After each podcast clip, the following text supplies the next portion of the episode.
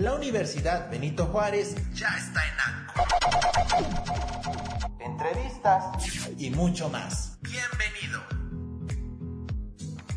Hola, como siempre, un gusto, un gustazo saludarlos nuevamente y encontrarme con todos ustedes.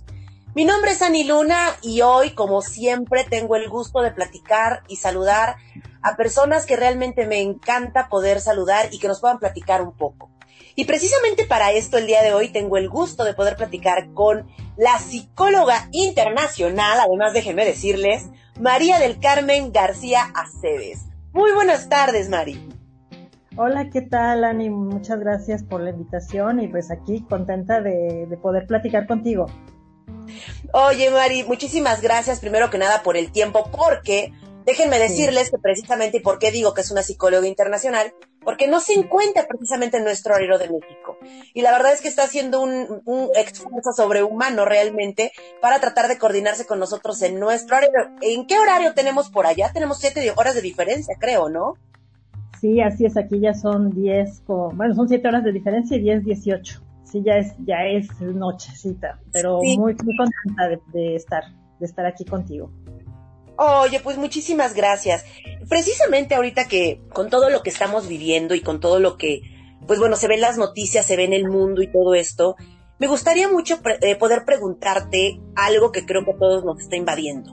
¿Cómo ves esta psicosis mundial en la que vivimos actualmente? Sí, mira, es una situación compleja porque mm, son, experiencias que no estábamos acostumbrados a vivir.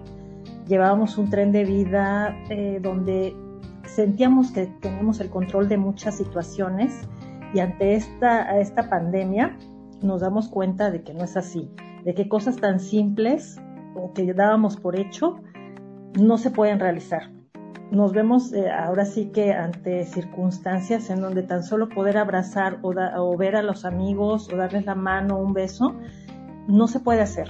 Entonces son limitantes que nos van haciendo sentir pues con mucha ansiedad, con mucha preocupación y también el ver gente cercana que está falleciendo o esta enfermedad que, que está de tan fácil contagio, ¿no? Este virus, entonces eso nos va haciendo sentir con, mucha inseguridad, con, mucha, mucho temor ante lo que pueda venir en el futuro. Entonces nos va limitando, nos va limitando y, esto de estar también en confinamiento, pues va produciendo muchas sensaciones, sobre todo de, incertidumbre, de, temor, y entonces a partir de esto, pues empezamos a, enfrentarnos a, nosotros mismos y pues eh, ya, ya es un, buen tiempo para, para poder eh, renovarnos y hacer, hacer ciertos cambios para que nos sintamos como más adaptados a la situación. Claro. Bueno, y precisamente ahorita que hablabas de todo esto, eh, de las cosas recurrentes, de, no poder abrazar a alguien, que qué horrible, pero ¿Qué es lo más recurrente precisamente que tú has visto en tus pacientes, precisamente con esta pandemia? ¿Qué es lo que más recurre?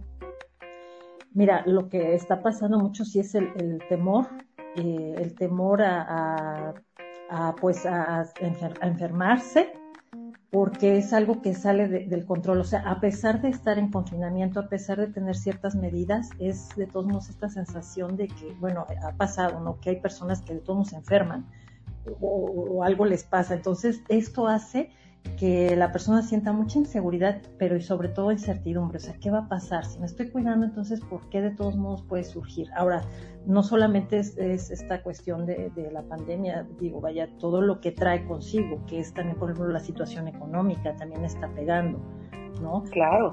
No, no hay muchas personas, y aquí también pasa en, en Barcelona, pues tienen que salir a trabajar, porque si no, entonces no comen. En México pasa, pasa lo mismo, ¿no? Son sensaciones en donde sí me quiero cuidar, pero ¿cómo le voy a hacer si tengo que salir a ganarme, a, ganarme pues el dinero para poder sobrevivir ante esto? Entonces, crea incertidumbre, que es una sensación que la verdad a la mayoría no nos agrada vivir. O sea, esta situación de no sé qué hacer, estoy entre si lo hago o no, si me expongo más o no, o sea que, eh, y, esto crea mucha ansiedad en las personas. Entonces hay mucha ansiedad, hay mucha angustia y, pues ante estas, ante estos sentimientos, ante estas emociones hay que trabajar mucho.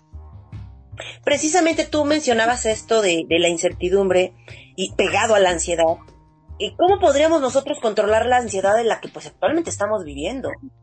Claro, mira, lo primero yo diría, hay algo que es muy importante que es la aceptación. Cuando hay incertidumbre, no, eh, lo primero, el primer paso que tenemos que, dar es ver las cosas y, y, aceptarlas tal como son. O sea, es muy difícil, yo sé que es algo que, lleva todo un proceso, pero, pero sí es muy complicado si me empiezo a pelear con la situación. Ejemplo, cuando empezaron a decir hay que confinarse, hay que evitar las reuniones, pues es que es algo que nos alteró muchísimo o que nos está alterando mucho. Pero la situación así lo pide. ¿sí? Si yo entro en contacto con otras personas sin los debidos cuidados, corro mucho riesgo. Entonces la situación es esta y hay que aceptarla. Si que, no queda más que enfrentar y decir, bueno, esto es lo que hay y me está tocando vivir, que es injusto, sí, que por qué no lo sabemos, pues por muchas situaciones podemos dar la explicación, pero es el primer paso es aceptar la situación tal como es. Eso creo que es algo que, que hay que trabajar mucho con las personas porque si hay mucha negación o mucho conflicto en esto de, de enfrentarse a situaciones que nos están rebasando. Entonces yo diría, lo primero es aceptación de la situación y a partir de ahí, desde ese lugar, a veces puedo adaptarme, puedo ir tomando ciertas decisiones, qué, realmente está dentro de mi control y lo que no está en mi control, pues desde ahí, tengo que aprender también a aceptar esa parte. Claro. Bueno, y, y con todo esto, ¿cómo no dejar que la depresión nos invada? Sí, sí, sí, es que es, difícil, te digo, mira, creo que una parte, y, me gusta mucho trabajar es en la parte emocional, en donde, pues sí, nos puede dar miedo, nos puede dar tristeza, nos puede dar esta inseguridad, esa impotencia, y hay que sentirla. También esto, para yo poder asimilar una emoción, para yo poderla, poderla procesar, necesito primero sentirla. O sea, sentir esa tristeza, esta, esta ah, soledad que mucha gente también, aquí ha pasado que muchas personas mayores pues tienen que estar viviendo solas. Sí, caray. pueden recibir visitas o es la visita desde lejos, entonces, y así a muchas personas les pasa, la soledad está, ahorita está impactando, entonces, sí hay que también, y mira, creo que esta es una experiencia que nos hace estar con nosotros mismos. Y eso es algo Qué fuerte, ¿no? No me gusta mucho. Sí, sí, sí, así es.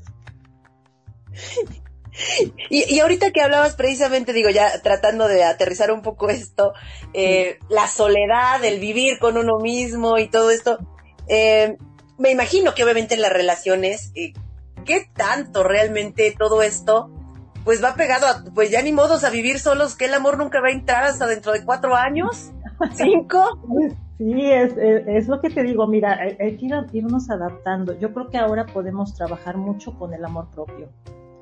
¿A qué me refiero con esto? Es, es mucho crecimiento personal, es yo qué quiero, qué necesito, tenerme mucha paciencia. Eh, hemos vivido eh, tiempos donde la prisa está en todos los ámbitos de nuestra vida y andamos corriendo.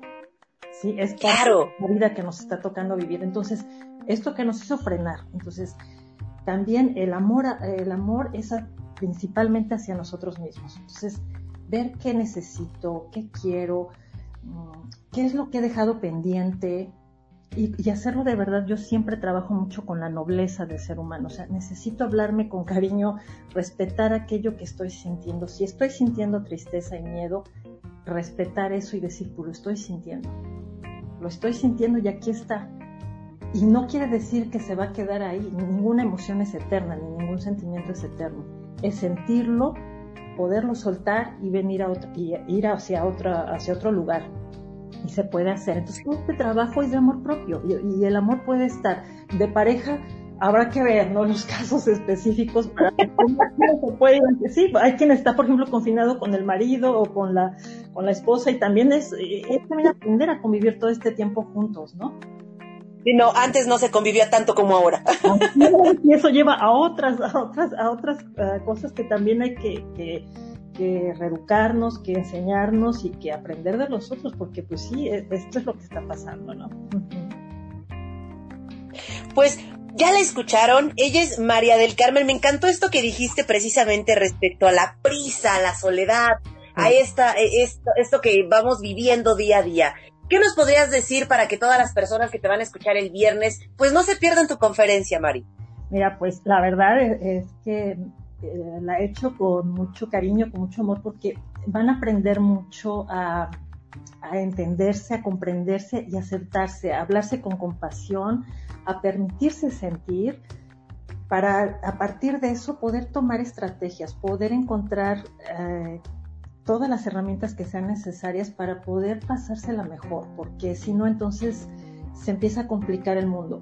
Entonces, este me parece que toca unos temas muy interesantes porque lo de la incertidumbre está presente en nuestras vidas hay que saber esperar a veces, hay que saber tomar ciertas decisiones, saber qué está en tu control y qué no, y para dejar de pelear, porque la verdad es que también perdemos mucho, mucha energía y mucho tiempo en tratar de controlar tantas cosas que solo están en nuestra imaginación de poderlo hacer. Entonces, de verdad los invito porque voy a dar estrategias para que puedan hacerlo. Pues ya la escucharon, ella es María del Carmen García Aceves. No se la pierdan este viernes 12 de marzo en punto de las 5 de la tarde, hora México. Desafíos ante la pandemia, incertidumbre, fuentes y qué hacer. Muchísimas gracias, Mari. Muchísimas gracias a todos por estarnos escuchando y nos vemos. Hasta la próxima. Gracias, hasta la próxima.